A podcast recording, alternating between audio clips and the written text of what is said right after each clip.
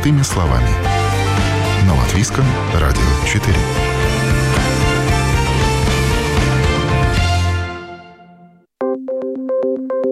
Доброе утро. В студии Юлия Петрик. В эфире программа «Простыми словами». Пенсионная система Латвии признана экспертами одной из лучших в мире. В Латвии действует трехуровневая пенсионная система. Была она создана в 2001 году. Напомню, что первый пенсионный уровень – это государственная обязательная пенсионная схема, в которую включены все жители. Первый пенсионный уровень основан на принципе солидарности поколений. Второй пенсионный уровень включает в себя государственную фондированную или накопительную схему. В Латвии 20% всех социальных взносов регистрируются для пенсионного капитала, 14% идет на первый пенсионный уровень, а 6% взносов отчисляются во второй пенсионный уровень, где затем размещаются на финансовых рынках с целью прироста капитала. А в Латвии участниками второго пенсионного уровня сегодня являются уже 1 миллион 296 тысяч человек. Есть еще и третий пенсионный уровень – это частные пенсионные накопления. Но несмотря на то, что пенсионная система Латвии считается одной из лучших, э, проблемы последних лет заставляют задуматься о жизнеспособности системы в будущем. Низкая рождаемость, старение населения, превышение пропорций пенсионеров над числом работающих, а также высокая инфляция, которая обесценивает накопления. Ну и ко всему прочему, э, беспокойство вызывает падение на финансовых рынках, в связи с чем пенсионные планы второго уровня уходят в большой минус. Что же делать, чтобы нынешние и будущие пенсионеры могли рассчитывать на достойную старость? Об этом я поговорила с экс-депутатом Сейма, многолетним представителем комиссии по социально-трудовым вопросам Андреем Клементьевым. О новом, непонятном, важном. Простыми словами. На Латвийском радио 4.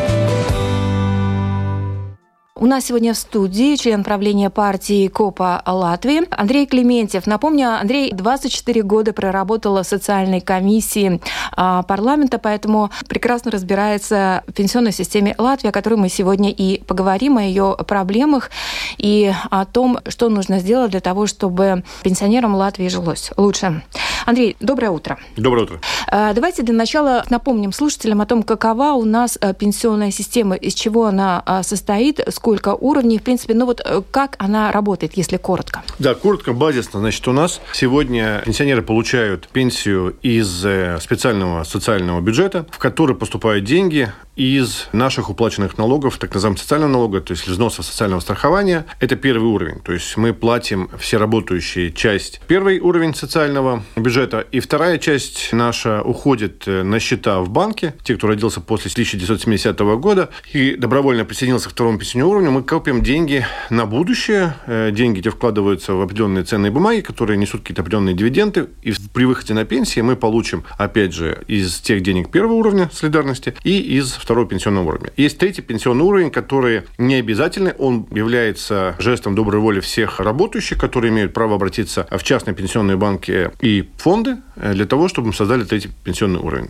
те будут тогда еще один источник. У нас сегодня проблема, я считаю, первого пенсионного уровня, так как э, доходная часть, э, к сожалению, сокращается за счет того, что у нас очень мало работающих. Система была выработана таким образом, чтобы регулярное пополнение этого бюджета за счет налога было примерно с миллиона двести, миллиона триста работающих. Напомню, что сегодня у нас порядка 800-850 работающих, поэтому сегодня еще э, проблемы не так ярко выражены, и в сегодняшнем пенсионерам волноваться нет никакого основания. Э, все ранее назначенные пенсии будут выплачены. У нас другая проблема. Динамика сокращения, естественно, видна по влиянию инфляции на эти деньги. Допустим, что сегодня даже он профицитный, и довольно большая сумма денег есть у нас в остатке, так называемом почти миллиард, на то, чтобы чувствовала система себя довольно уверенно. Но... Ну, то есть это какая-то фиксированная да, сумма, она есть, да? Да, вот то есть в любом случае он является профицитный. Проблемы с пополнением и выплатами сегодня в плюсе для государства. Проблема другая, что что могут пенсионеры приобрести на эту пенсию, которая им ранее назначена. Мы угу. говорим о людях порядка полмиллиона у нас получают пенсии.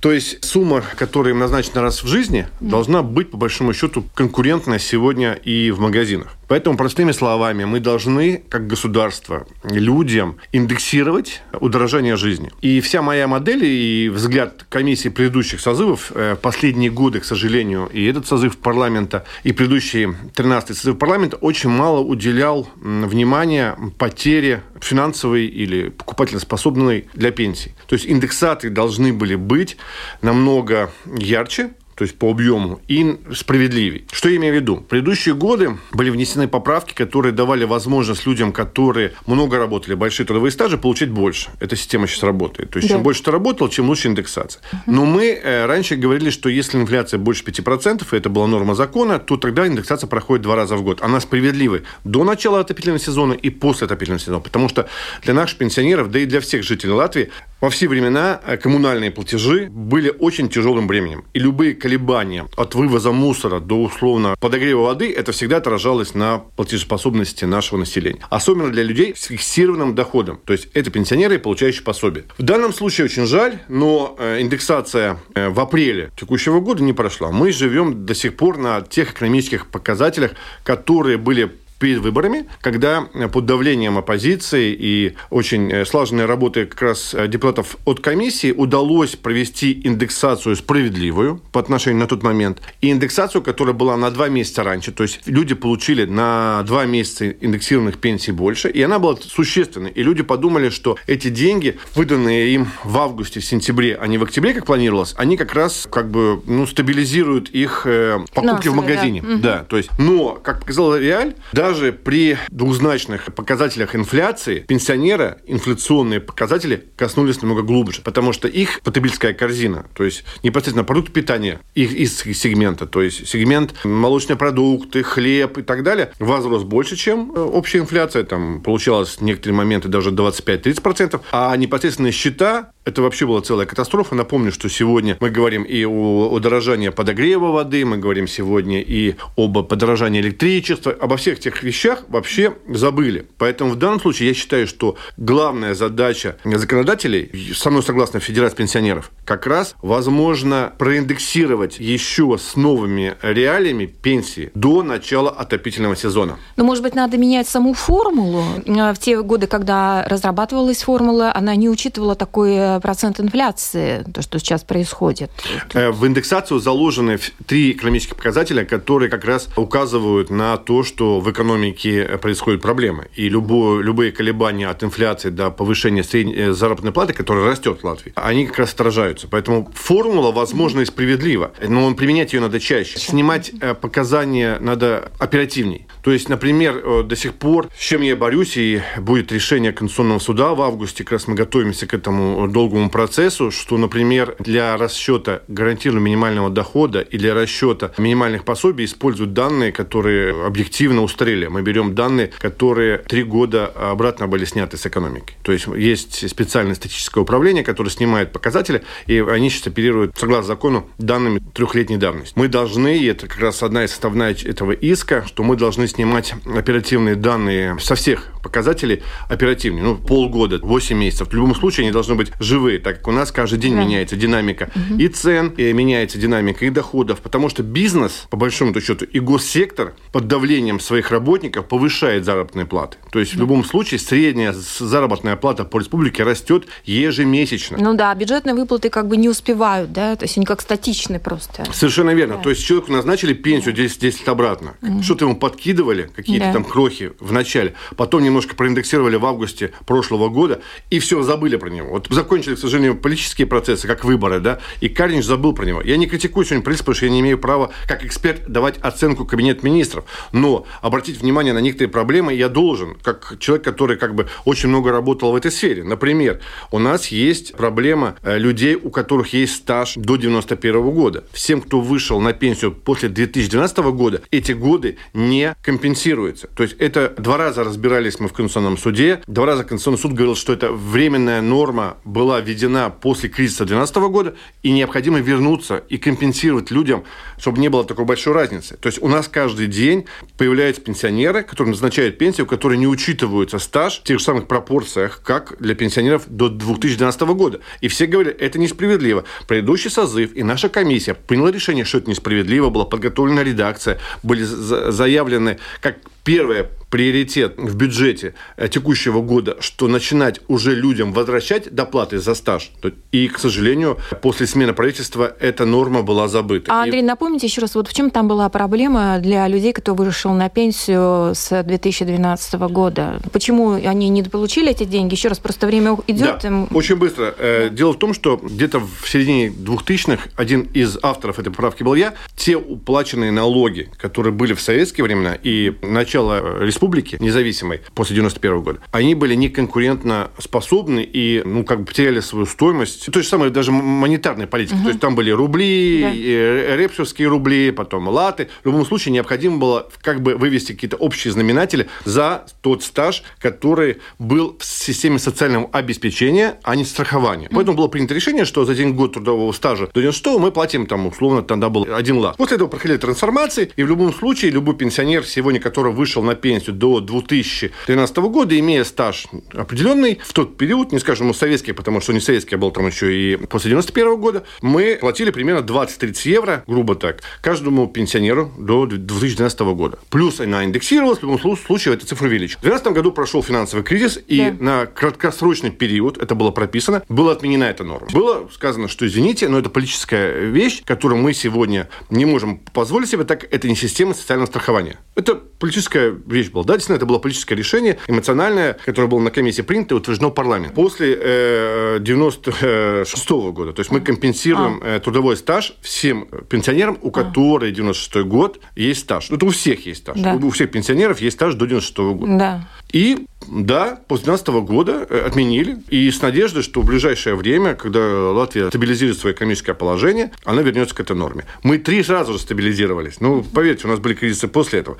Но правительство не возвращается к этим выплатам. Хотя риторически, если мы задаем вопрос, то да, они говорят, что это дискриминация людей. Но это всех пенсионеров коснулось? Коснулось всех пенсионеров. То есть все, кто ушел после 2012 года, не получают эти деньги. А тех людей, которые ушли на пенсию после 2012 года, уже 154 тысячи. Почти каждый третий пенсионер у нас сегодня в Латвии, который вышел на пенсию Но... после 2012 года. Конкретную за стаж эту Нет. норму никогда не применяли после 2012 года. Несколько раз это было э, в повестке Дня Конституционного суда. Несколько раз суд указывал, что страна имеет право вводить какие-то ограничения. И все по нашей инициативе. Вот я лично искал юристов, адвокатов, которые подавали, и каждый раз, когда мы выходили, нас поддерживает Конфедерация работодателей, нас поддерживают все, потому что это дискриминация по году рождения. Если родился и успел раньше выскочить, хотя люди могли работать на одном заводе, в одном цеху, подметать одну улицу, но в любом случае в этот момент у них произошел разрыв. И страна должна была. И у нас была очень хорошая разработанная поправка, которая была сбалансирована в том числе и с бюджетом, и она должна была вступить в силу уже в этом году, но вот непонятные как раз э, результаты выборов, которые поменяли настроение в Кабинете министров. То есть сегодня мы не видим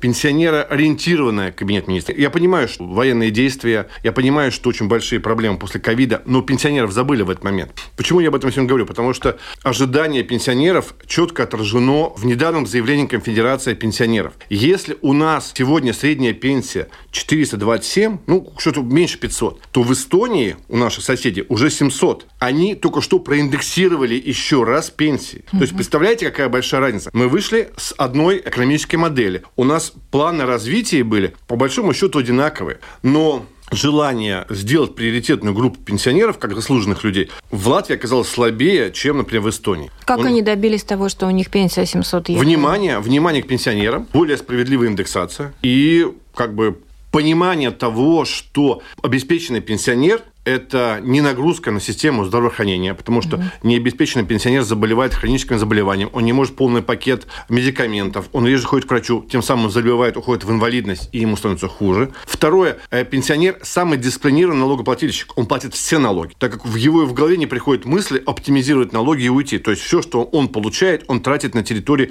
той республики, в которой он проживает. Латвийский пенсионер платит всегда и налог на добавляемую стоимость, всегда платят все налоги. Подоходный налог, и не, недавно мы отказались, конечно, обдирать еще пенсионеров подоходному, это была такая заслуга. Моя, так, это было приоритетное довольно долгие годы для того, чтобы пенсионеры сегодня не должны платить подоходный. Они один раз уже заплатили работы. Ну, как бы это не заслуга, это как раз возвращение справедливости. Но в данном случае даже снятие этого налога не улучшило стопроцентного положения пенсионеров. В любом случае, да, это какое-то поспорье было, но это, это не те деньги, которые вы выручаете. И в данной истории двумя инструментами инструментами, про которые мы говорим, хотя бы вернуть или начать процесс возвращения доплаты за стаж, первое. Вторая, справедливая индексация. Могли вытащить пенсионеров хотя бы с той ситуации, когда каждый месяц их положение ухудшается. Мне скажут, это популизм? Нет. На каждый месяц мы видим прирост платежей и стабильный доход, который не, не, не проводит никакие экономические манипуляции с ними, ни индексации, ни доплат. И тогда получается, что они всю тяжесть коммунального хозяйства, всю тяжесть э, удорожания продуктов питания несут на себе. То есть каждый месяц у них положение ухудшается, так они могут позволить себе меньше.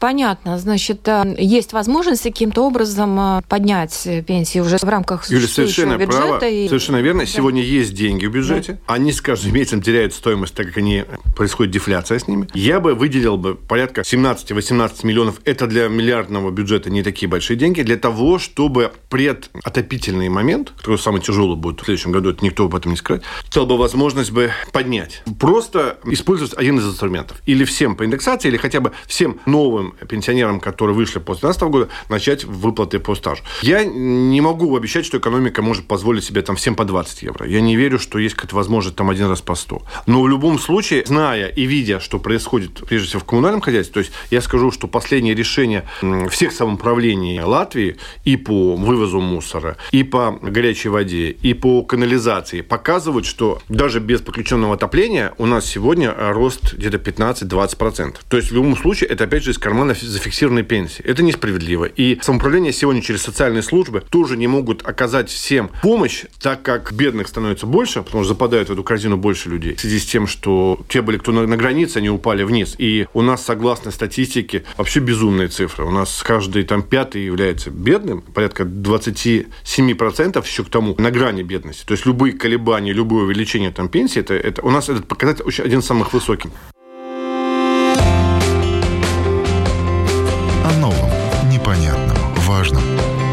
Простыми словами. На Латвийском радио 4.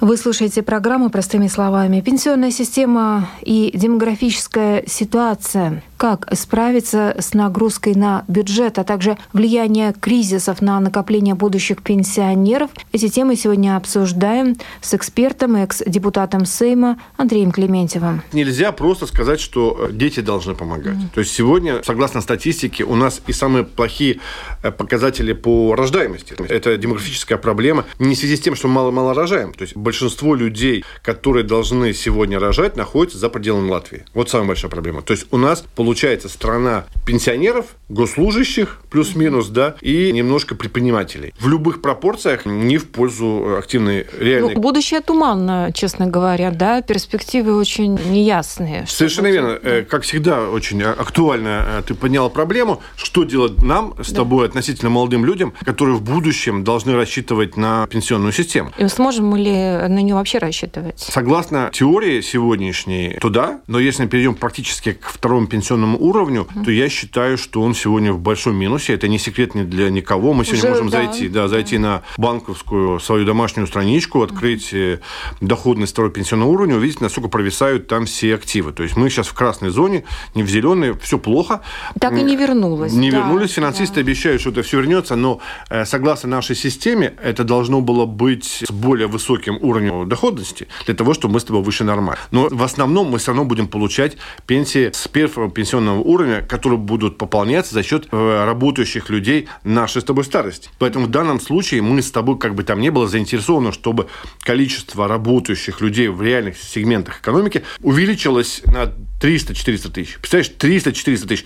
Украинский кризис, который дал нам дополнительных иммигрантов сюда, угу. он нам дал 30-40 тысяч. К сожалению, мы не создали такие условия даже для, для украинцев, Но чтобы это... они остались. Да, и тем более это не долгосрочно, неизвестно, где они окажутся да. через год. Но если мы, если бы наша экономика была бы привлекательна да. для, для людей, которые вынуждены были покинуть Украину, хотя бы хотя бы 100 тысяч мы здесь оставили бы, это по большому счету немножко оживило бы нашу экономику. Угу. То есть они бы пошли бы по упрощенной системе получать бы какие-то определенные бизнес-возможности, возможности, они бы легко бы, возможно, нашли бы реализоваться себе, например, в строительстве и так далее. То есть, к сожалению, нет, они уехали дальше.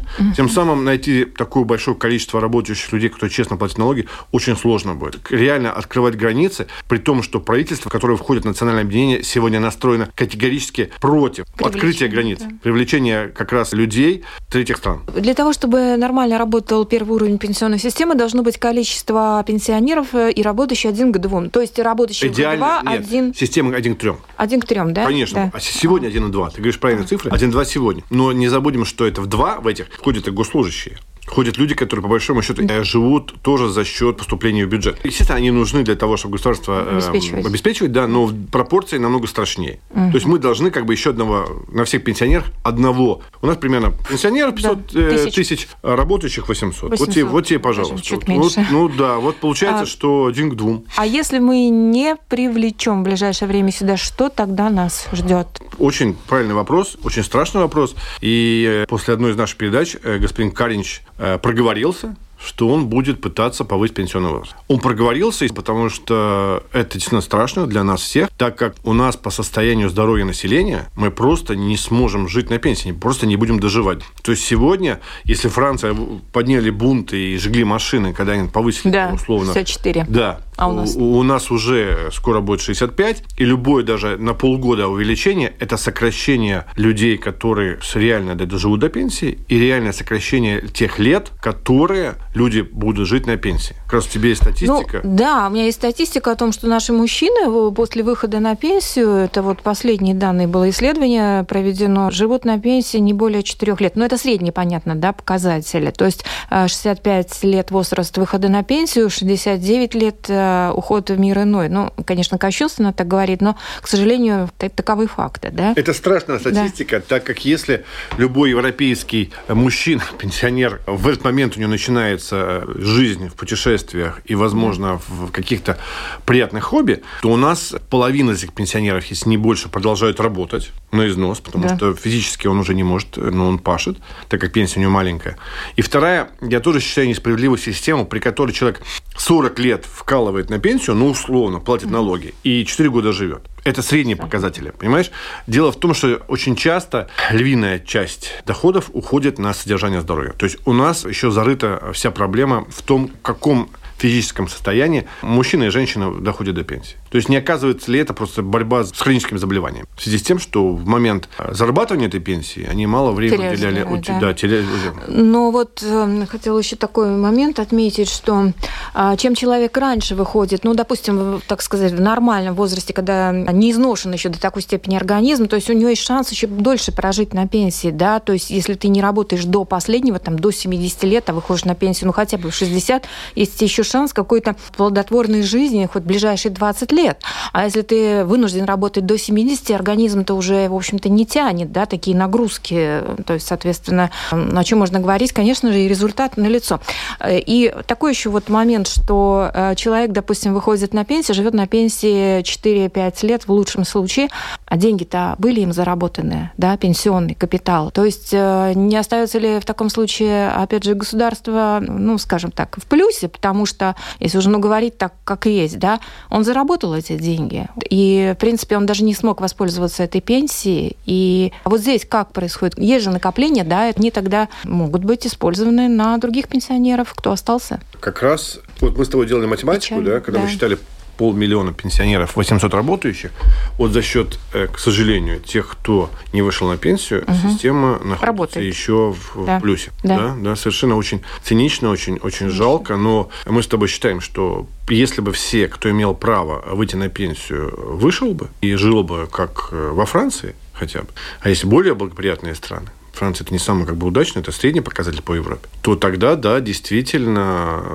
бюджет давно бы треснул ну, социальные. То есть, как бы, возможно, это не является как бы нашей темой разговора, но тогда бы 100% пропорция 3 к 1 ну, должны были быть выполнены. Да, да. Вот в этом плане, да, тогда бы пришлось просто привлекать рабочую силу. Ты понимаешь, э, самое страшное, я скажу для не пенсионеров сегодня, что Кабинет министров э, должен радикально менять сегодня систему налогообложения. И у нас самый высокий налог на труд, который составляет из двух частей. Это социальный налог или взнос социального страхования, правильно сказать, и подоходный подоходный налог. Если сегодня бюджет как-то пополняет за счет этих двух налогов, нормально живет относительно, он как бы растет каждый год, и у нас э, есть всякие возможности для того, чтобы заниматься там условно активной экономикой как государственной, но дело-то в том, что он не конкурентоспособный налог, он самый высокий по Балтийскому региону. И последние показатели и по конкурентоспособности Латвии, и по привлечению инвестиций показывают, что мы проигрываем всем странам Балтийского региона. Прежде всего, например, эстонцы. Вот мне э, в разрезе года, это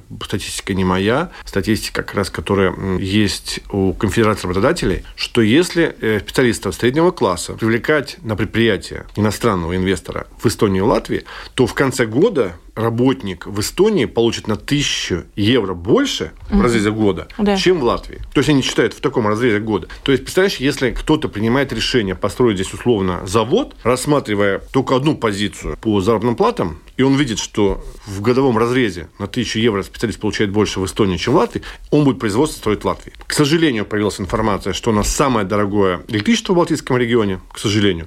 У нас очень не бизнес-ориентированное самоуправление, и у нас очень высокая бюрократия. Это не мое политическое заявление, это признают все специалисты, которые работают в конкретных отраслях. Торгово-промышленная палата тоже заявляет то, что сегодня бизнес начать довольно сложно в Латвии, если сравнивать с Эстонией, например. Ну, мы сравним с Эстонией, потому что это сегодня как бы главный флагман всего, всего региона. Угу. Значит, получается, что если мы хотим даже с тобой привлечь сюда э, работников или не дать возможность каким-нибудь нашим работникам покинуть республику из-за нескольких заработных плат, сюда никто не приходит строить завод. Ни завод, ни какое-то нормальное как бы IT-производство. Там. У нас много сегодня всевозможных э, высокоинтеллектуальных в том числе производств, которые не требуют, возможно, физического труда, но умственного. Но два момента. Офис, ты зашел, тебе надо платить за электричество и платить на 1000 евро в год работнику, плюс к тебе приходит 100% э, сумасшедшее количество работников, инспекторов э, с госслужбы, с вида, тебе моментально начинают э, строить препоны.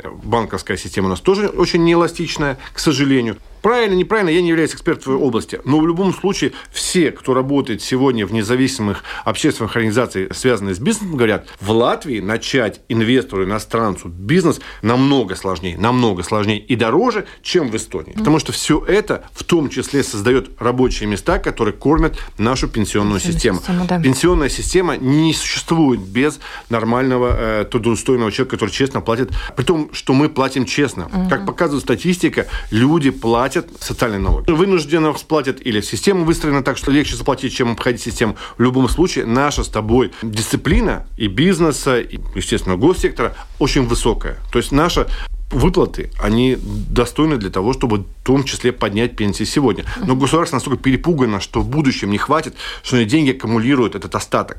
И он параллельно обесценивается. Обесценивается инфляция. По, инфляции, да, которая официальная инфляция да. на протяжении да. по, последнее время больше 10%. Сейчас да. немножко падает, но в любом случае они все равно обесцениваются. Мы прекрасно видим, Абсолютно. что все растет. Да? Поэтому покупательская способность нашего даже отложенного с тобой евро пенсионную систему первого или второго уровня, она на выходе, когда мы выйдем на пенсию, она обесценится объективно по инфляционным показателям. Ну, я так понимаю, что из тех денег, которые мы сейчас платим, наши отчисления, на эти деньги содержатся нынешние пенсионеры. Да, ну, да? В, основном, в, да, в основном, да. да. Но и часть второй сути... пенсионный уровень, который, к сожалению, сегодня не активен. Ты скажешь, а как его запустить активным? Я считаю, что сегодня есть две нормы, которые должны были обсуждаться. То есть угу. людям, которые накопили на втором пенсионном уровне значительные финансовые средства, да. имеют право их забрать в два случая. Например, угу. у тебя жесткая большая ипотека. Сейчас кризис. Люди да. не могут, как по большому счету, сегодня вынести большие ипотечные кредиты из-за ставки. Да. Он имеет право для сохранения собственного жилья если его отбирают вследствие неуплат, обратиться в второй пенсионный уровень для того, чтобы деньги эти занять на погашение. Ты скажешь, это убивает пенсионера будущего. Но если он сегодня разорится и останется без квартиры, да. он соберет свой чемодан, уедет в Латвию, он, мы потеряем вообще как работника. То есть он честно заработанные деньги отложил. И если есть решение какой-то институции, например, суда первой инстанции, там решение какого-то банковского, что у него эту собственность отбирают, он может пойти туда, забрать, положить. Следующий факт. Тяжелые операции, которые не делают, например, в Латвии, или операции которые очень дорогостоящие. Человек понимает, что эта операция после какого-нибудь решения врачей является как бы жизненно важная, то он тоже имеет право обратиться в второй пенсионный уровень, забрать эти деньги и провести манипуляции. Это э, нормально, логично, потому что если не придут манипуляции, просто человек не доживает для того, чтобы пользоваться вторым пенсионным уровнем. Логично? Логично. То есть он сам принимает решение после консультации с врачами и заключения, что он имеет право на сегодняшнюю операцию за счет тех денег. Смысл ему там копить, если у него вопрос жизни и смерти. То же самое происходит с теми самыми квартирами. Если у него берут собственность здесь, в которых он в долгах, то тогда он покинет Латвию. Мы должны сегодня бороться за каждого работающего человека в Латвии. Неважно, где он работает, в госсекторе, преподаватель, полицейский, или он является предпринимателем в киоске Нарвесена. Мы должны его оставить в Латвии. Поэтому мы должны даже открыть кубышку второго пенсионного уровня. Да. Конечно, раздать всем сегодня второй пенсионный уровень, всем, кто без долгов, условно, честных. Да, бывают долги разные, не в казино проигранные, да, или у кого нет проблем со здоровьем, нельзя открывать всем второй пенсионный уровень. Да? Но вот в таких экстренных случаях, я готов даже подискутировать, может быть, еще какие-то есть определенные вещи, мы должны дать возможность. То есть Эстония пошла по тому пути, где да, она открыла. Да. Она сожгла, возможно, будущее для этих людей. Потому что э, люди такие, знаете, другие, думают, что не доживут до пенсии, давай сегодня потрачу все. Нельзя такие вещи делать. Но в любом случае мы должны как-то решить. Сегодня, после поправок в предыдущем сами, мы разрешили обязательно всем это сделать. Свой пенсионный уровень в случае, если вы не доживаете, дать возможность его передать кому-то по наследству. Да, сделать выбор, да. Три, три варианта есть, да. Напомню, что есть либо ты можешь государству это по умолчанию отдать эти деньги в пенсионный бюджет, либо а, завещать э, родственникам. В любом случае, да, я считаю, что многим надо задуматься об этом если они уже так активно работают, с вторым пенсионным уровнем. И да, э, реформу сегодня второго пенсионного, многомиллиардные уже да. накопления, многомиллиардные. Ну вот сейчас, кстати, снова подана инициатива на Манабалс ЛВ была, да, повторно эта инициатива подана по поводу того, чтобы иметь возможность забрать деньги второго пенсионного уровня. Для всех нет. Но идея в воздухе и... висит, поэтому люди в такой сейчас сложной ситуации, учитывая то, что происходит на фондовых рынках, да, то есть это мысль возникает, я думаю, у многих людей. Я согласен, но в данном случае в будущем пенсионерам, а у нас клиентов второго пенсионного уровня больше, чем миллион, очень много добровольно подключились. И если мы сейчас как бы совсем все сожгем, да, то есть проживем сегодня и потратим деньги на сегодняшний, это, конечно, не, нет возможности, вообще никаких шансов тогда выжить. По системе, когда запускали, что второй пенсионный уровень будет 40% от твоей э, пенсии, то есть угу. будет 60% из первого уровня, 40%, то сегодня, конечно, пропорционально тому меньше эта, эта пропорция. Мы хотели, чтобы человек получал примерно ну, больше половины от твоей заработной платы, когда выходишь на пенсию. Ну, то есть уходишь на пенсию, да. и этот удар от заработной платы примерно больше половины. Сегодня, к сожалению, система выстроена так, что ты получаешь меньше половины. То есть ты получаешь 35-40%. Ну, и учитывая то, что происходит на рынках, эти деньги же уменьшаются в объеме. Если а может быть, в объеме нет э, в покупательской способности этих денег, да. То есть, да. Мы, то есть если мы на этот 100 э, тысяч могли раньше там что-то сделать более-менее в экономике нормально, там, детсадик да. построить, да, то сегодня, конечно, за 100 тысяч садик не построить. Самое страшное для них не только фондовские большие большие потрясения, что ценные бумаги горят. Они как бы лежат в очень таких э, консервативных э, бумагах, поэтому они так меньше горят.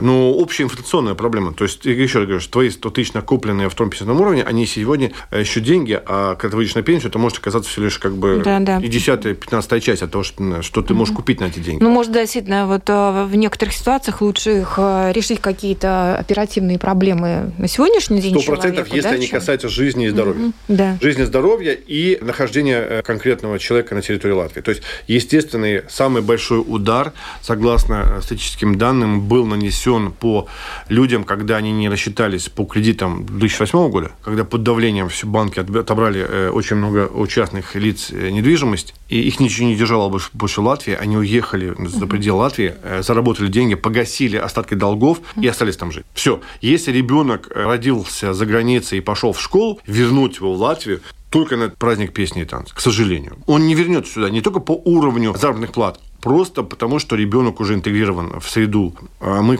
родители, мы все относимся к этому как раз очень трепетно. Если ребенок уже пошел, то уже, уже как бы ему вырывать его, вести в Латвию и думать, как он сможет войти, в, интегрироваться в школу, в детсадик, там, университет. Ну, если проще, может быть, в школу, детсадик как раз это вот очень тяжело. Ну да, то есть таким образом мы просто бездействием вот теряем, в общем-то, Да, поэтому у меня два. Это, да. То есть физическое, э, второй пенсионный уровень, это по двум, это mm. по здоровью и по э, ипотечным ипотечным кредитам. Потому что ипотечные кредиты очень оптимистично мы шли на нулевую ставку, сейчас напомню, еще да, два да, года обратно. Да. К сожалению, если есть какие-то страны, возможно, они как-то пытаются эту ставку, ну, как бы взять на себя, то у нас банковский сектор и помощь населению со стороны Кабинета министров, госбюджета минимальная. Я вообще не слышал никогда, чтобы государство или банк заступился за эти довольно крупные приросты. То есть все борются с инфляцией в Европе и в мире. Я думаю, я слышал и про Америку. Угу. Но никто не рассчитывает, что люди-то, э, получив в кредитном пакете прирост стопроцентный, да, ну там же как было, если ты мог потратить на себя, на кредитную историю примерно 20-25%. Да, да. То есть, то есть 75 остается, остается. Да, на жизнь. Представляете, что сейчас после того, как... Вот, Почти 50. 50, да. То есть даже если на что рассчитывал, то угу. там летит вся как бы твоя жизнь, потому что если ты рассчитал, что уже жить на 75, а если какой-то пришел кризис непосредственно с потерей работы, по, по сокращению заработной платы и еще по каким-нибудь другим показателям, чтобы пенсионерам, родителям помочь, то, естественно, мы просто убиваем среднеклассовый. Вот, ну, это, опять же, не политическое заявление, это заявление просто людей, которые сталкиваются каждый день с новыми платежами. Насколько информация нехорошая, что Центробанк европейский будет повышать еще ставку, так как э, инфляция снижается э, медленно. очень медленно. А что такое снижение инфляции? Это сокращение нашей покупательской способности. То есть они хотят, чтобы мы меньше себе могли позволить для того, чтобы производитель товаров и услуг под давлением нашего непокупания начал э, снижать, снижать. цены. Да, а пока они продолжают повышать, и сейчас тенденция пошла новая, повышение инфляции через услуги. То есть, если товары стали немножко снижаться в цене, услуги стали расти в цене. То есть, инфляция не падает. Это сейчас основной фактор. Именно поэтому будут еще повышать. Для повышать. Латвии это э, очень больная тема, так как у нас по большому счету, в очень, в очень, во многих сегментах экономики монопольные предприятия. Хорошо. С пенсионной системой мы более-менее разобрались. Еще есть множество, я думаю, тем для обсуждения, в том числе по второму пенсионному уровню. Надеюсь, мы еще на эту тему не единожды поговорим. Андрей, спасибо вам большое. Напомню, в студии у нас был Андрей Клементьев, член правления партии КОПа Латвии, а также экс-депутат Сейма, многолетний представитель комиссии по социально-трудовым вопросам. Спасибо вам большое. Спасибо за дискуссию. И на этом программа «Простыми словами» подошла к завершению. Передачу провела Юлия Петрик. До новых встреч в эфире.